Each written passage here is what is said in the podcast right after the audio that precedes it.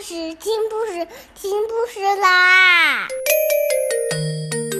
重要的事情说三遍，小屁哒啦啦，明天见！快来听故事吧。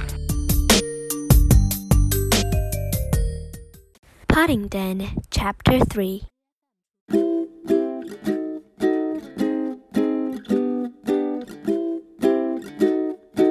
Paddington and Do It Yourself. Paddington sat up in bed late that night writing his memories.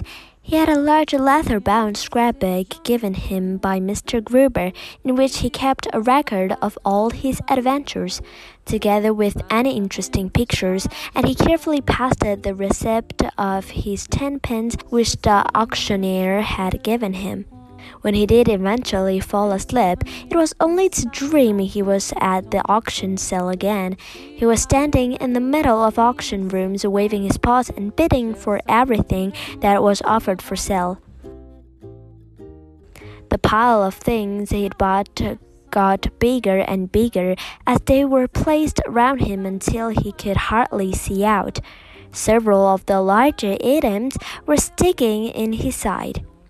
When he woke, he was uh, very relieved to find that was still in his own room and that the banging of the auctioneer's hammer was really only someone knocking at his door. As he sat up in bed rubbing his eyes, Paddington also found to surprise that a marmalade dish was in bed with him and he had in fact been lying on it. Paddington! exclaims Mrs. Brown as she entered carrying the breakfast thing. What on earth is matter? I kept hearing a lot of banging and shouting coming from your room in the night. I accept it was the noise of the furniture, Mrs. Brown, exclaimed Paddington, hastily drawing the sheets up round his ears so that she wouldn't see the marmalade stains.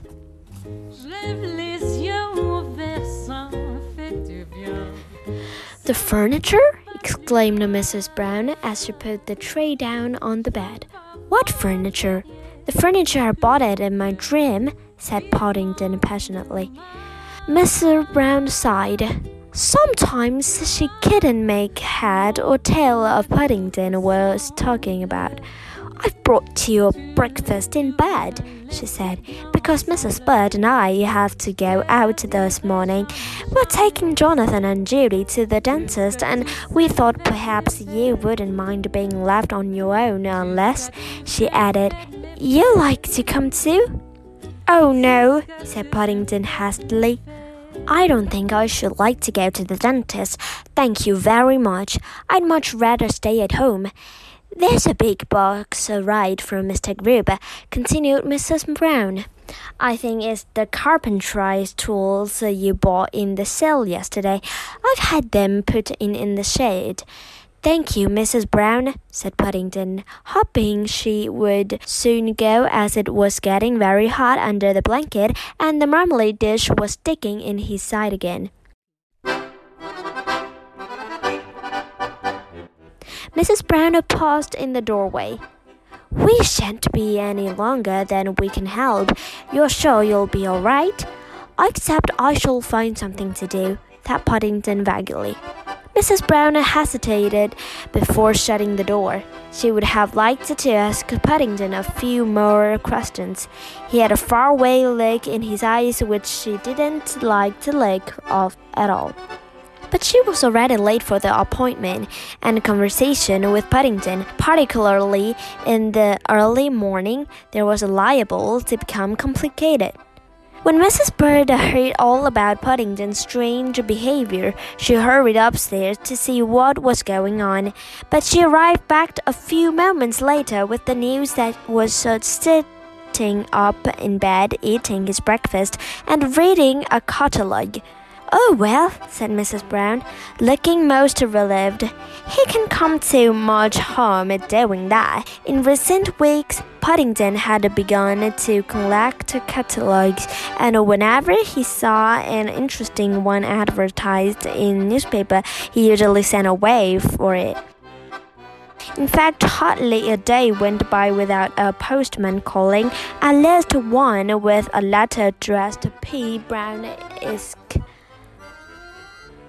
Some of the catalogs were very good value indeed, full of pictures and drawings, and with quite a lot to read, considering they were free and that Mrs. Bird usually paid for the stamp. Paddington kept them all in a cupboard beside his bed. There were a number on foraging travel, with pictures of faraway places in several colors, two or three on food, and one or two from some big London stores. But the one which interested Paddington at the moment, and which was his favorite, showed a workbench on the front cover, and he was headed, Do It Yourself. He became so absorbed in the booklet, which was a thick uh, one full of diagrams, that he pepper and salt into his cup of tea and the sugar into his boiled egg, but it made quite an interesting taste, so he didn't really mind and concentrate on reading and a catalogue over his toast and marmalade. There was a particularly interesting section which caught his eye. It was how to Delight Your Family and Surprise Your Friends, and it was all about making a newspaper and magazine rag. All you need, it said, is a sheet of plywood, some nails, and kitchen table.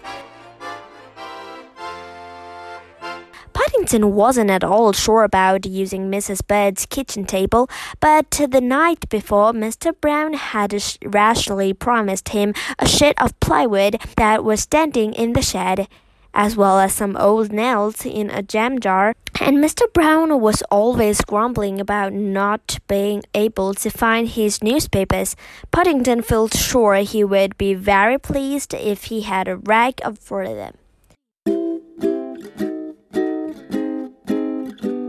He examined the drawings and pictures carefully and consulted the instructions several times. It didn't say anything about bears in particular doing it themselves, but it did say that suitable for anyone with a set of carpentry tools. Paddington came to a decision. He hastily wrapped the remains of his breakfast and a handkerchief in case the sewing made him angry. Then, having a marked the chapter or magazine rags in his catalogue with a piece of marmalade peel, he hurried along to the bathroom for a quick wash. Okay, today the story is being out here. Good night.